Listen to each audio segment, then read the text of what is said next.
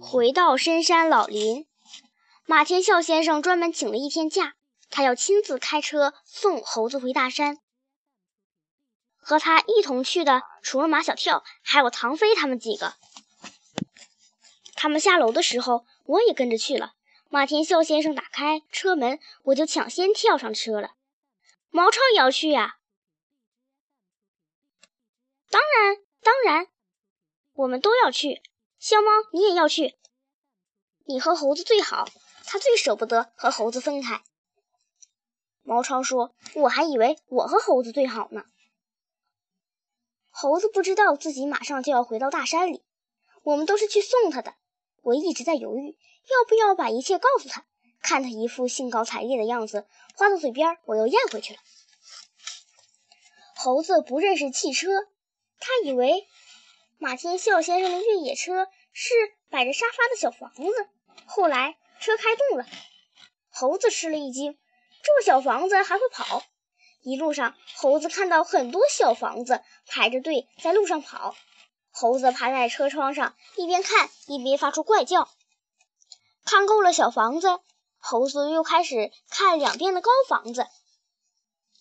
猴子问：“为什么要修建那么高的房子？”我说：“因为城市里的人多，房子修建的不够高，就不够人们住。如果有一天我也变成了人，就也能住在这种高房子里。”我说：“住在高房子里面一点也不好玩，住在大山里才好玩。只有动物才住在大山里。”我笑了起来，心里说：“所以我们才要送你回去呀。”越野越野车开上高速公路，我们坐在车里的感觉好像在飞。马小跳坐在前排，坐在马天笑先生的旁边。我已经看见山了。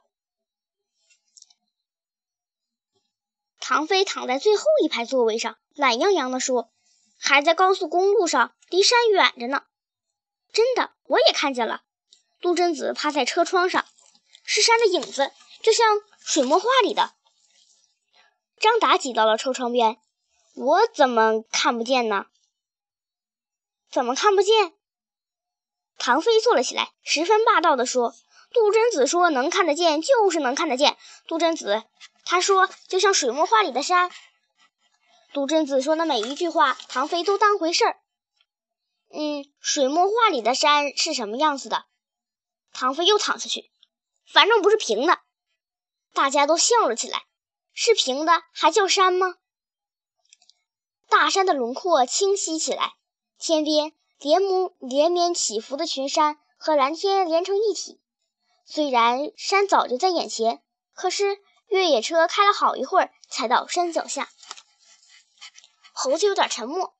这地方怎么这么熟悉？我好像来过。这里是不是你原来住的地方？直到现在，大家也不知道猴子的家在哪里，不知道猴子的爸爸妈妈、兄弟姐妹都在哪里。马天笑先生说：“这里是野生动物自然保护区，把猴子送到这里来，就是送它回家。”这地方多好啊！我故意说，在城市里你根本看不到这么多的树，听不到这么好听的鸟叫声。猴子还是沉默。猴子弟弟，你是不是想你们一家了？猴子还是沉默。猴子弟弟，你是不是想回到兄弟姐妹之间？猴子不再沉默，点头想。他们就在大山里，我高兴极了，你马上就可以见到他们。可是。我还是想变成人，过人的生活。猴子突然改变了主意，真是不可救药啊！我真正的明白了什么叫做执着的信念。开到半山腰，马天笑先生停下车。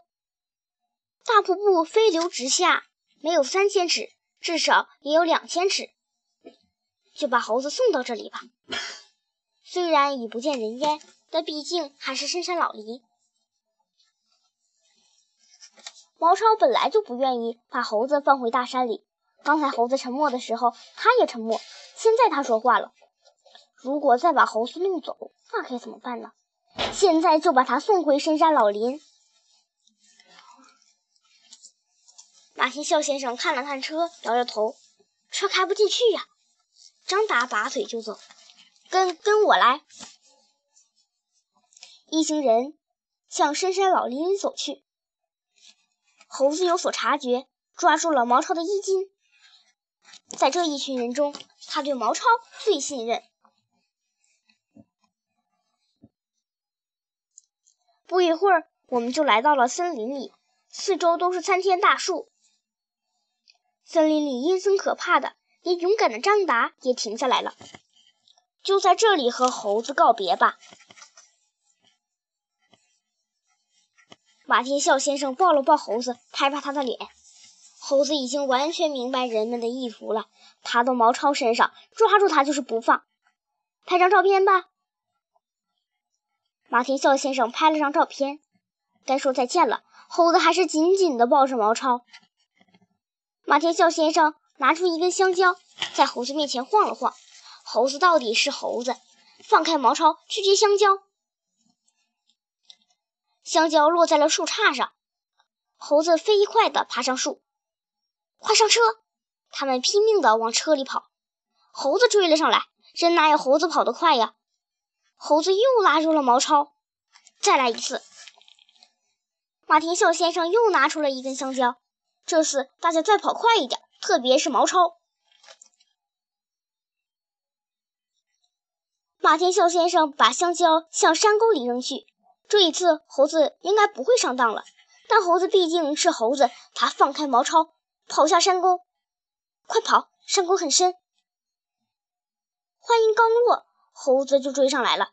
他只管追毛超，抓紧他就是不放。毛超哭了。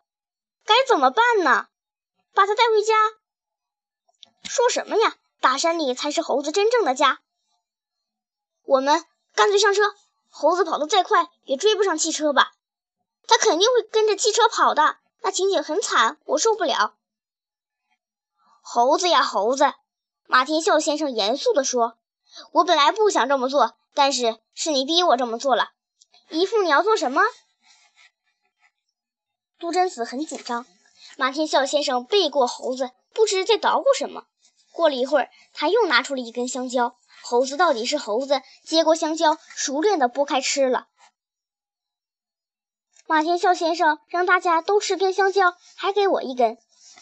我和猴子在吃香蕉，猴子一边吃一边对我说：“爬上爬下都是猴子的基本功，这些人还想跟我玩。小猫哥哥，你说吃完香蕉，这些人还要跟我玩什么呢？真是无话可说呀！”猴子吃完香蕉，眼皮开始打架。最后，他倒在地上了。猴猴子怎么了？别紧张，猴子睡着了。马天笑先生说：“我在香蕉里面放了一粒安眠药。”我想笑，笑不出来。这猴子可真是跟安眠药、香蕉都结了缘，被坏人弄下山。坏人把安眠药藏在香蕉里给他吃，现在好人送他回山，也把药藏在香蕉里给他吃。毛超担心猴子躺在这里会被野兽吃掉，马天笑先生就捡了一些树叶盖在他身上，把它藏起来。车开走了，大家的心里还牵挂着猴子。你们都放心吧，几个小时以后他就会苏醒过来。马小跳最高兴，几小时以后他苏醒过来，说不定什么都忘了。大家七嘴八舌的议论开来了，讨论着猴子醒来以后的事情。猴子醒来以后，就根本不记得他离开过大山，去过省里。猴子醒来后，会突然想起他的爸爸妈妈，他必须和猴群生活在一起。于是，他要去找猴子请了。汽车在山路上转呀转呀，我晕车了。小猫，你怎么了？马天笑先生说：“小猫晕车了，给它吃安眠药吧。吃了药以后。”我就什么都不知道了。